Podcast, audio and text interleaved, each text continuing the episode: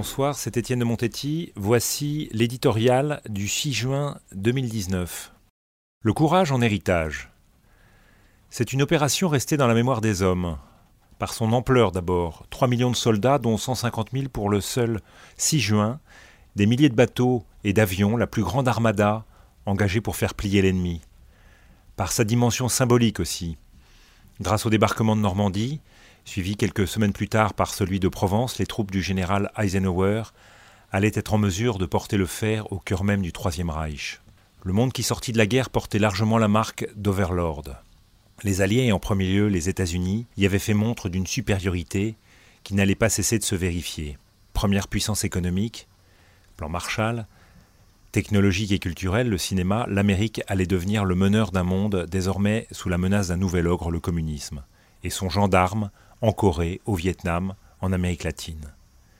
Cette suprématie a pris fin le 11 septembre 2001. L'intrépide GI d'Omaha Beach a été enseveli sous les décombres des deux tours de Manhattan. Depuis 20 ans, en outre, la Chine, la Russie contestent le leadership économique géopolitique de l'ancienne puissance organisatrice d'Overlord. Une nouvelle histoire s'écrit.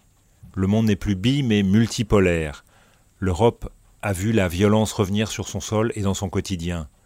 Certes, ce ne sont plus des arrestations, des déportations, des bombardements qui la frappent. À la guerre mondiale de 1944 a succédé la guérilla internationale. Embuscade, attentat, l'ennemi, appelons cette hydre l'islamisme, est difficile à repérer. Il frappe en Afghanistan, au Mali, au Sri Lanka, à Berlin, à Paris, à Lyon. Pour le monde libre, la défense est malaisée. On ne conçoit pas l'envoi de milliers de GI ou d'une flotte immense pour l'anéantir. Et d'abord où Les interventions en Irak ou en Libye ont montré leurs limites, massives, spectaculaires, insuffisantes. Pourtant les petits gars de Géorgie ou de l'Ohio, armés d'une foi indéfectible, doivent continuer à inspirer notre temps.